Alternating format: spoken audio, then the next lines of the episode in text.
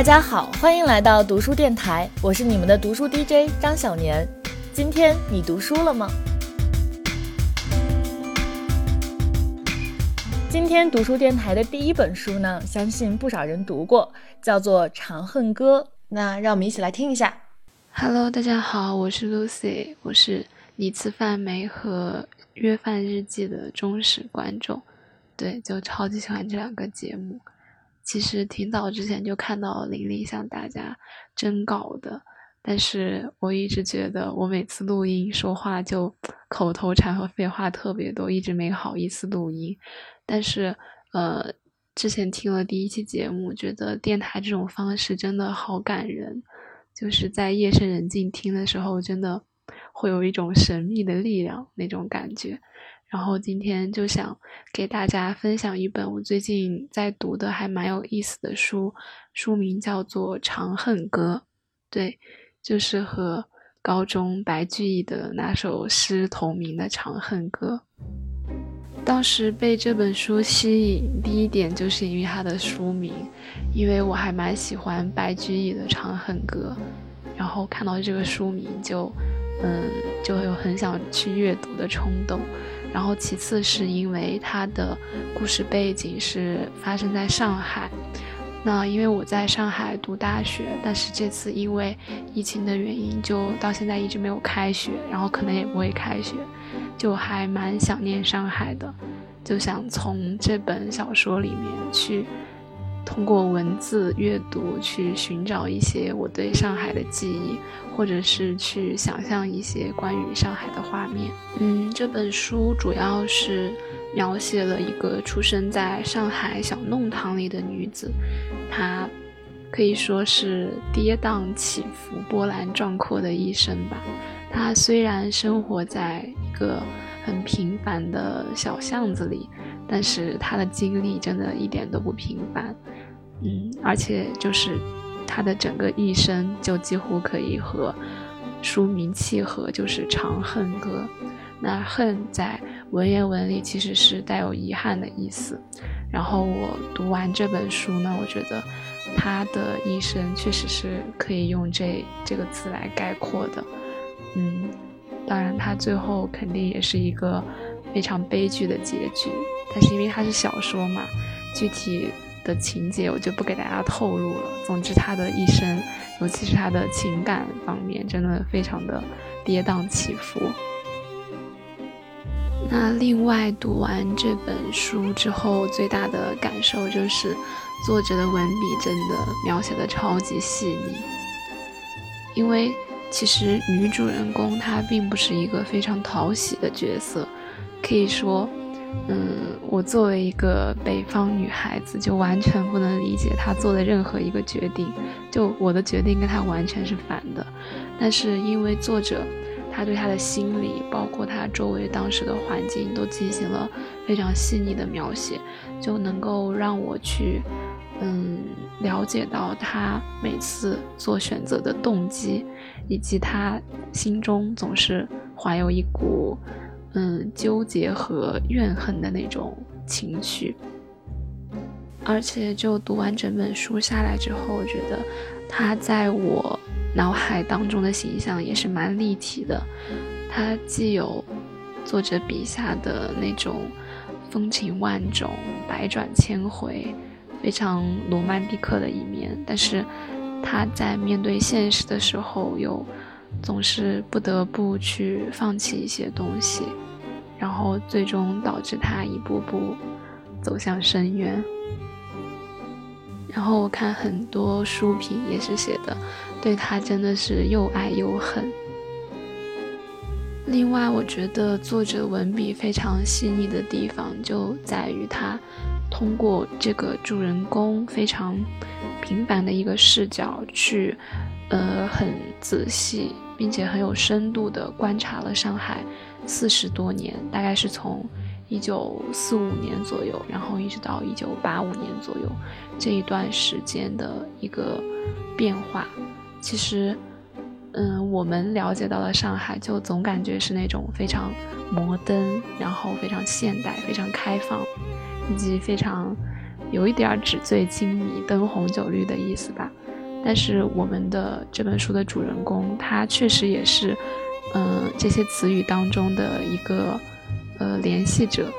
但是我们又可以从这样一个人身上去看到上海底层的社会的一些风气啊、风俗之类的，也可以从一个比较平凡的视角去相对客观的来看待这段时间上海发生的一些变化。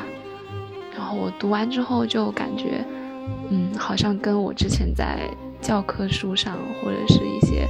比较正面的媒体的报道上面看到的好像是不太一样，因为我觉得作者就是，嗯，在描写上海的时候，总是会形成一种很强烈的对比，就是既有那些非常浮华的生活，但是这些浮华的生活又是建立在就是从一个很漆黑、很呃平凡的小弄堂开始的。那接下来我想为大家。朗读一下这本书的第一小节，就叫做“弄堂”。一弄堂，站一个制高点看上海，上海的弄堂是壮观的景象。它是这城市中背景一样的东西，街道和楼房凸显在它之上，是一些点和线，而它则是中国画中被称为皴法的那类笔触。是将空白填满的。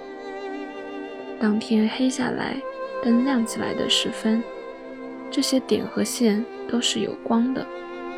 在那光后面，大片大片的暗，便是上海的弄堂。那岸看上去几乎是波涛汹涌，几乎要将那几点几线的光推着走似的。它是有体积的。而点和线却是浮在上面的，是为划分这个体积而存在的，是文章里标点一类的东西，用来断行断句的。那岸像是深渊一样，扔一座山下去，也悄无声息地沉了底。那岸里还像是藏着许多礁石，一不小心就会翻了船的。上海的几点几线的光，全是叫那岸托住的，一拖便是几十年。这东方巴黎的璀璨，是以那岸做底铺陈开来，一铺便是几十年。如今却什么好像都旧了似的，一点一点露出了真迹。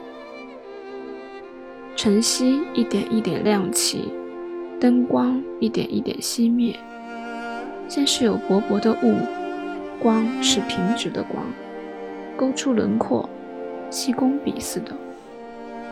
最先跳出来的是老式弄堂房顶的老虎天窗，它们在晨雾里有一种精致乖巧的模样。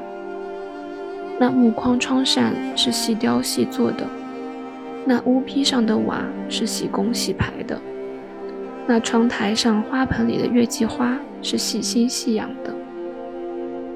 然后晒台也露出来了，有隔夜的衣衫，置着不动的，像画上的衣衫。晒台矮墙上的水泥脱落了，露出锈红色的砖，也像是画上的，一笔一画都清晰的。再接着，山墙上的纹裂也出现了，还有点点绿苔，有触手的凉意似的。第一缕阳光是在山墙上的，这是很美的图画，几乎是绚烂的，又有些荒凉，是新鲜的，又是有年头的。这时候弄底的水泥地还在晨雾里头，后弄要比前弄的雾更重一些。新式里弄铁栏杆的阳台上也有了阳光，在落地的长窗上折出了反光。这是比较锐利的一笔，带有揭开帷幕、划开夜宇宙的意思。雾终被阳光驱散了，什么都加重了颜色。绿苔原来是黑的，窗框的木头也是发黑的，阳台的黑铁栏杆却是生了黄锈。山墙的裂缝里，倒长出绿色的草。飞在天空里的白鸽，却成了灰鸽。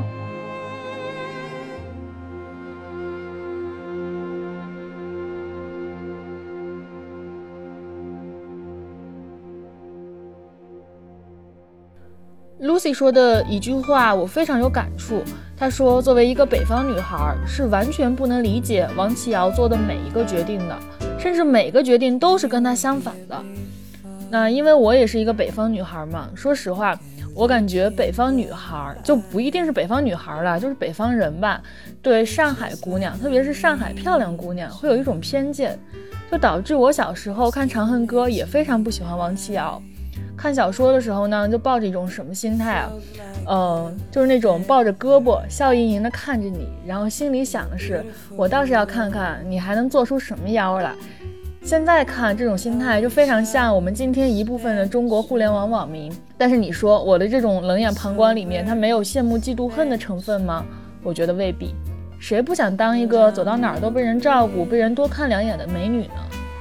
那后来呢？我又看过话剧版的《长恨歌》，那次观剧体验就让我开始反思我的这种看美女笑话的心态。因为我发现啊，我作为一个观众看剧中其他人对王琦瑶的态度，就相当于旁观这个剧中的众生相的时候，我才觉察到这种人与人之间的挤压感是多么的不健康。好说多了，那说回这个小说。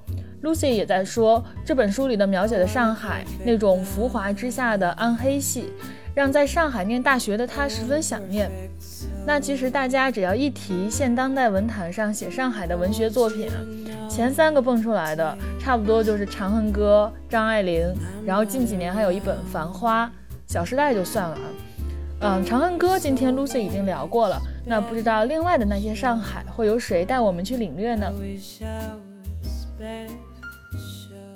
接下来这位同学的名字，我查了字典才知道怎么念，他叫宣文宇，文是文化的文，呃，宇是大禹治水的禹。那这个宣呢，它是左边一个一字旁，然后一个四，一个雨，对，这字念宣，我也是今天才知道。那让我们一起来听听宣文宇要和大家分享什么书吧。大家好，我想推荐给大家福拜的《三故事》。这本书呢，是我在广州博尔赫斯书店里淘来的。那里有很多比较小众的书。这本书是福楼拜生前出版的最后一本书。我最有感触的是那个慈悲圣珠帘的传说这一篇，它就像那种比较粗糙的民间奇鬼故事，但其实又同某一些古希腊的神话有点类似。我会特别喜欢这种。是因为我觉得可以传遍民间的那种神话，或者说能作为礼拜堂的那种玻璃窗画的故事，其实是揭示了某种很本质的人类的共同意识。像以前很很久以前，像十三世纪那时候，我觉得就没有现在网络的水军这么多，要口口相传一个故事，一定是一个挺硬核的故事。我想这也是福楼拜感兴趣的原因吧。我甚至还会忍不住想给这种故事做一些改编，就像口口相传的同一个故事，人们也会忍不住加上自己的各种解读一样。而且译者序言里有一段我特别喜欢的话，引自福楼拜，我想读一遍：如果人非若干时日。如物理之研究物质，大公无私的处理人类之灵魂，我们一定往前多走一步，把自己稍稍放在自己以外，这是人类唯一的方法。特别好，当时我看到这句话，就整个人非常的兴奋。而且当时我看到的时候是在一个挺安静的咖啡馆，然后我又不敢出声，就在那静静的看。然后我看这本书的时候，会有很多零碎的那种联想，像我会想起第一篇的时候，慈悲圣珠帘的传说的时候，我会想起吴志红老师讲过的自我预言实现这个概念，就是一旦你说了一句话，你就会爱上自己说的这句话。而出于人类最本质的自恋需求，你会把事情朝这句预言的方向去推动，以此来证明你是对的。或者说，潜意识就是命运，这真的跟这里的故事特别的像。然后我想给你们讲讲我改编的一个版本。首先，故事是这样子的：主人公圣珠莲儿时跟父亲学打猎。然后受到母亲的宠爱，是一个非常幸福的小孩。有一天，他打猎的时候遇到了一只鹿，他在丛林里追它，拿着剑跑啊跑，直到跑到一口井前面，这只鹿突然转身，对他回眸一笑，然后他从梦里醒来。他还是跟往常一样跟妻子寒暄。然后出门打猎，去准备自己开的一家客栈的食材。然后妻子的话，一般像平常一样会在店守候，然后等待客人的到来，招待客人。然后他呢，每次出外打猎的时候，都会到处打听一些该死的贪官恶霸的故事，然后希望设局设一种，比如像美人计啊之类的，是希望。把他们杀掉，就是他平常干的特别多的一件事情，就是想想如何把可以杀的贪官不露痕迹的杀掉。很奇怪，这个人，他每天都想这些事情。然后有一个陌生的老夫妇住进店里，和他的妻子聊起了天。他们这对老夫妇是一直游走在各地，但是钱并不是很多。他们这么艰苦的到处游荡，其实是为了寻找他们失踪已久的儿子。每次讲起儿子的时候，他都会满眼泪花。那个老夫妇呢，他说他儿子以前呢，经常去丛林里面打鹿，然后在某一次出门打鹿之后呢，回来说了些很奇怪的话，回来呢就一直说抱歉、对不起，然后还。两只眼睛定着看着他们，然后当下当下就觉得很奇怪，然后到第二天，他儿子就突然不见了，然后他们怎么找也找不到，然后到处找，穿越各种城市，所以他们变得现在这样穷困了潦倒。那么他就希望这个店的老板娘，也就是主人公的妻子，可以低价收留他们。住店，这个看店的妻子突然间想起了丈夫时常跟他们说的梦，还有关于她丈夫以前的父母的事情，然后她开始意识到他们是自己的公婆，但她没有告诉他们，希望他们给他们一个惊喜，所以他们安排，她安排了他们两个住在自己的房间的。下床，然后她自己就去后院采一些珍贵的果蔬，希望晚上做顿好的来庆祝他们团聚。但她丈夫并没有跟她说为什么要离开自己的父母，所以她也很奇怪，希望真相大白。然后主人公回来了。他还在安排自己的杀贪官污吏的计划，然后想的一筹莫展，到底该如何去制造意外，然后使一些很不合理的死亡变得很合理。这时候他进了房间，房间里面只剩一个刚才那对老夫妇里的老夫睡在下床，然后老妇这时候刚好去了洗手间。当他发现了一个男人躺在自己的房间的下床的时候。他先是恼羞成怒，觉得妻子怎么可以这样对待自己。到后来发现天助我也，原来他的梦其实是回忆。其实他打猎的时候追逐的那一只鹿是神派下来的信使。那只鹿突然间转过头对他说：“你会杀死自己的父母，除非你找到一对。”恶人的男女来做替代品，于是他听信了这个传言，他离开了父母，然后到处找贪官恶霸做替代品，希望策划一场完美的谋杀，把贪官和他的夫人都杀死。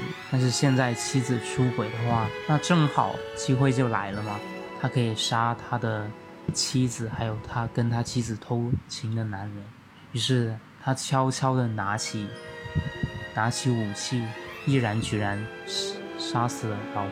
这时候，老夫从洗手间冲出来，发现自己的丈夫被杀了，然后拿起椅子就砸了过去，最后也被主人公杀死。主人公也是被迫杀了他，因为这就不解释了。然后主人公以为他自己胜利了，其实刚好也留了妻子一条命嘛。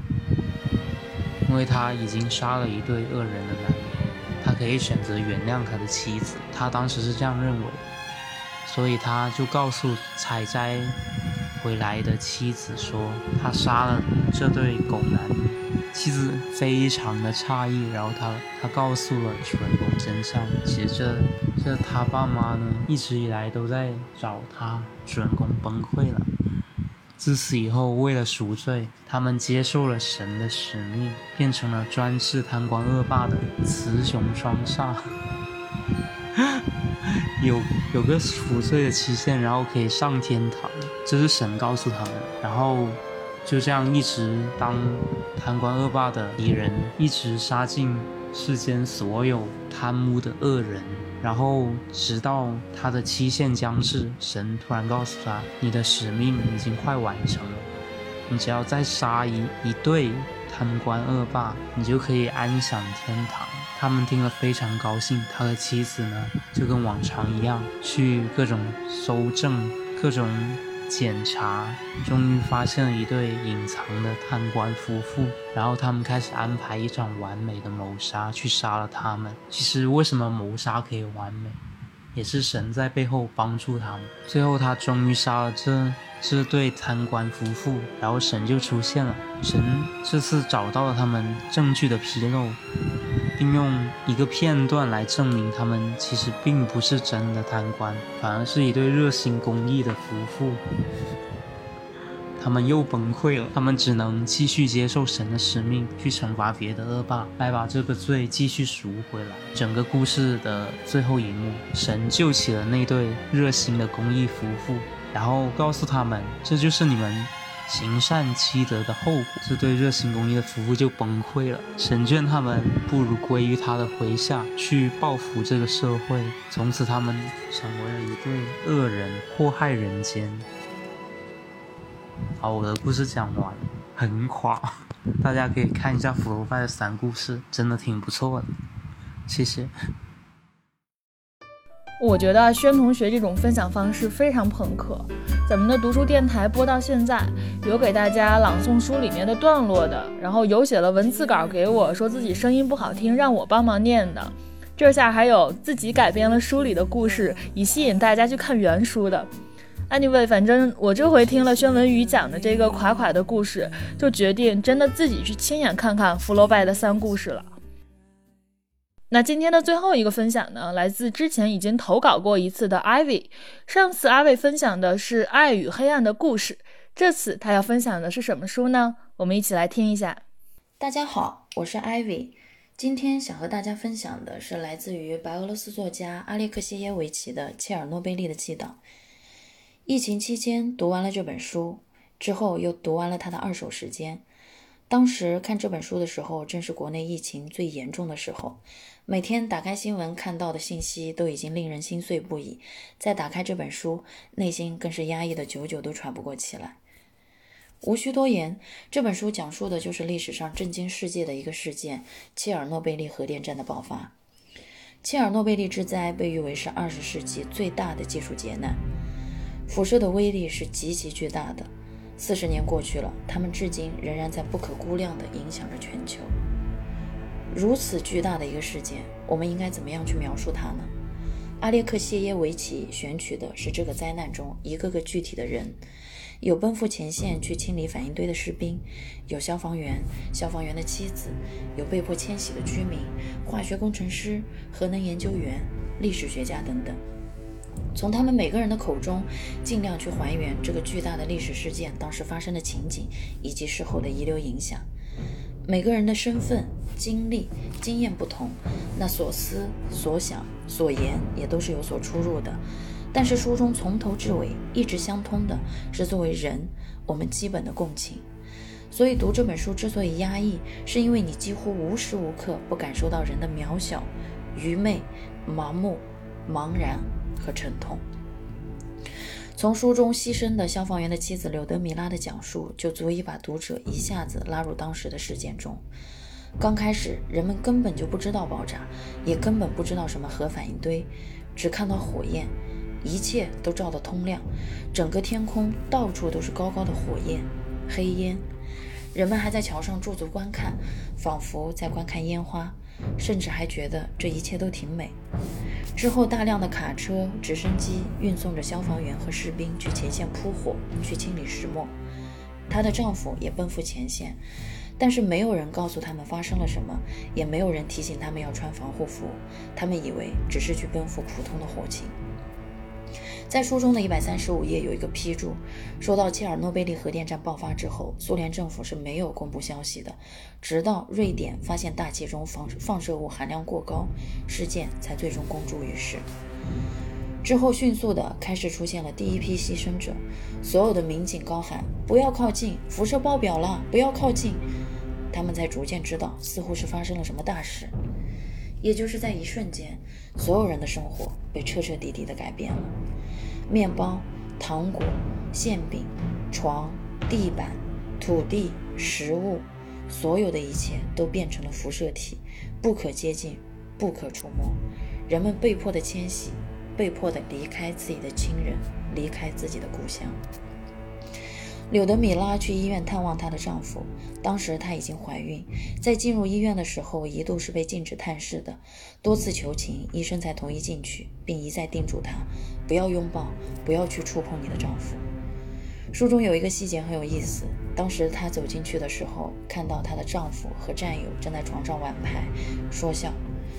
如此巨大事件的亲历者和牺牲者，他们当时根本就不知道自己经历了什么，也不知道周围真实发生着什么。而几个小时之后，她丈夫的身体急剧恶化，全身烧伤溃烂。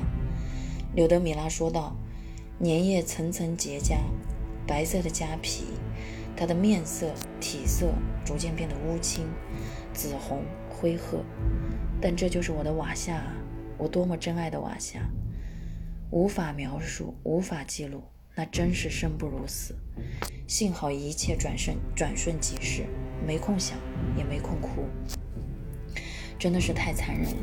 眼睁睁地看着自己的爱人在自己的眼前全身溃烂，一步一步走向生命的终点，真的是难以想象当时的情景。医生再次提醒她：“不要忘了，你面前的不是你的丈夫，不是你的爱人，而是高污染辐射体，它是一个反应堆。多么残酷，多么难以接受啊！”之后，她的丈夫很快的就牺牲了，但是医医院无法将你失去的亲人的遗体交给你们，因为他们受到受到了超量的辐射，所以他们会以特别的方式葬在莫斯科，被藏被葬在焊死的。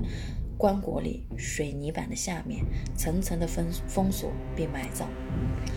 在美剧《切尔诺贝利》中讲到此处，导演用一个很漫长的镜头去拍摄流动的液体金属，也就是封存死者棺椁的新金属。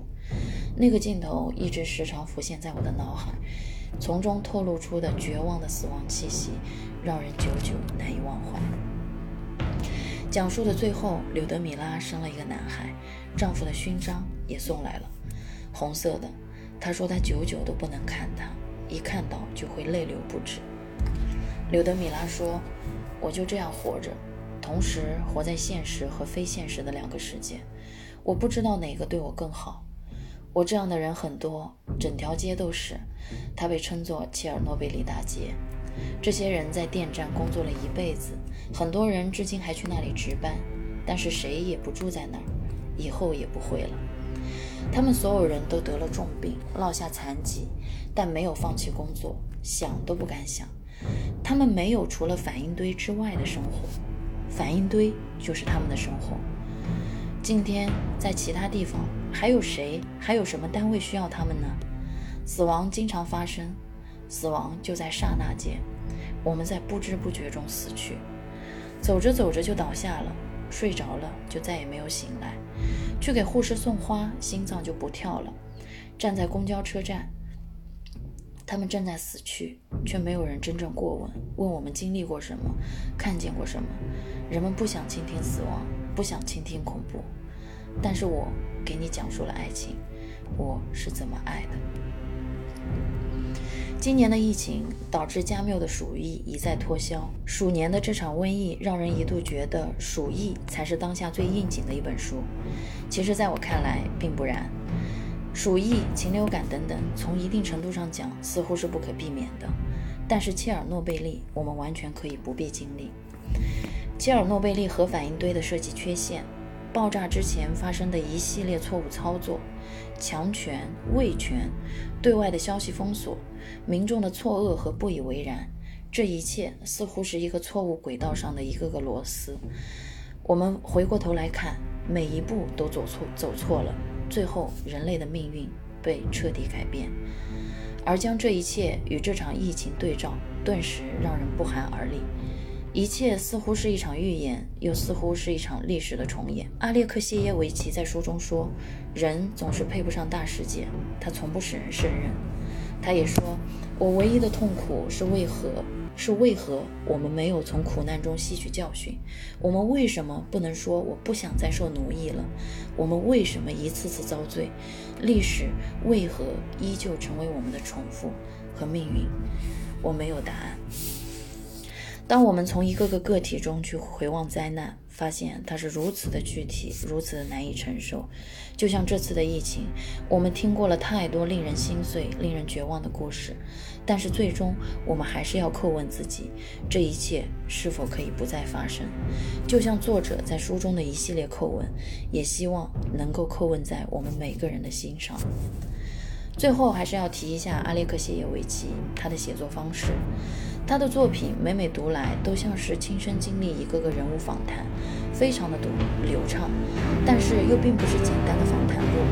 他在访谈的基础上又进行了文学意义上的一些加工修饰，所谓复调写作，所以他的文字总是会反反复复，来来去去，从而将一些情绪或者是思想表达的更为强烈、更为，让读者更多的深陷其中，极具魅力。同时，HBO 也以这本书为蓝本拍摄了美剧《切尔诺贝利》，制作非常精良。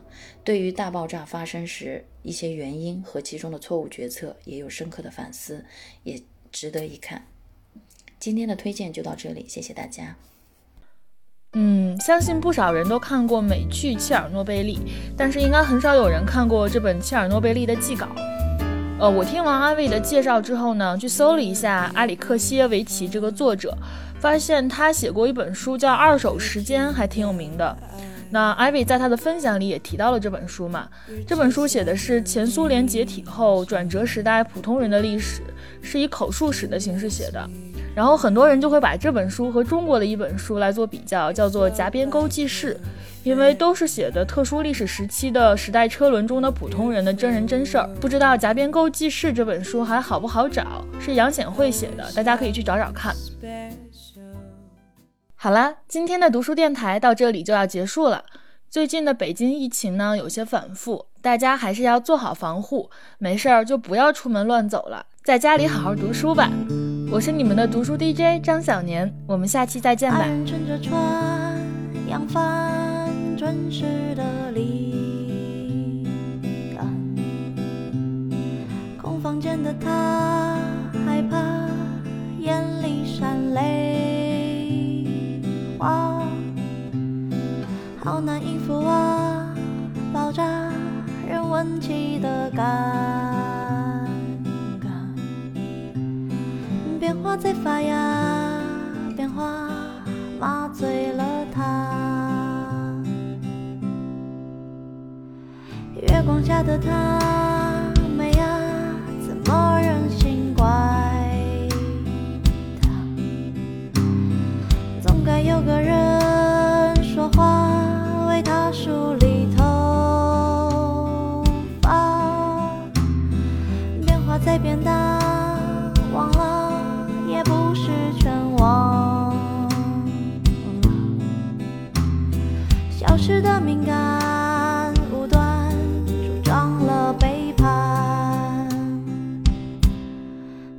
曾是快完成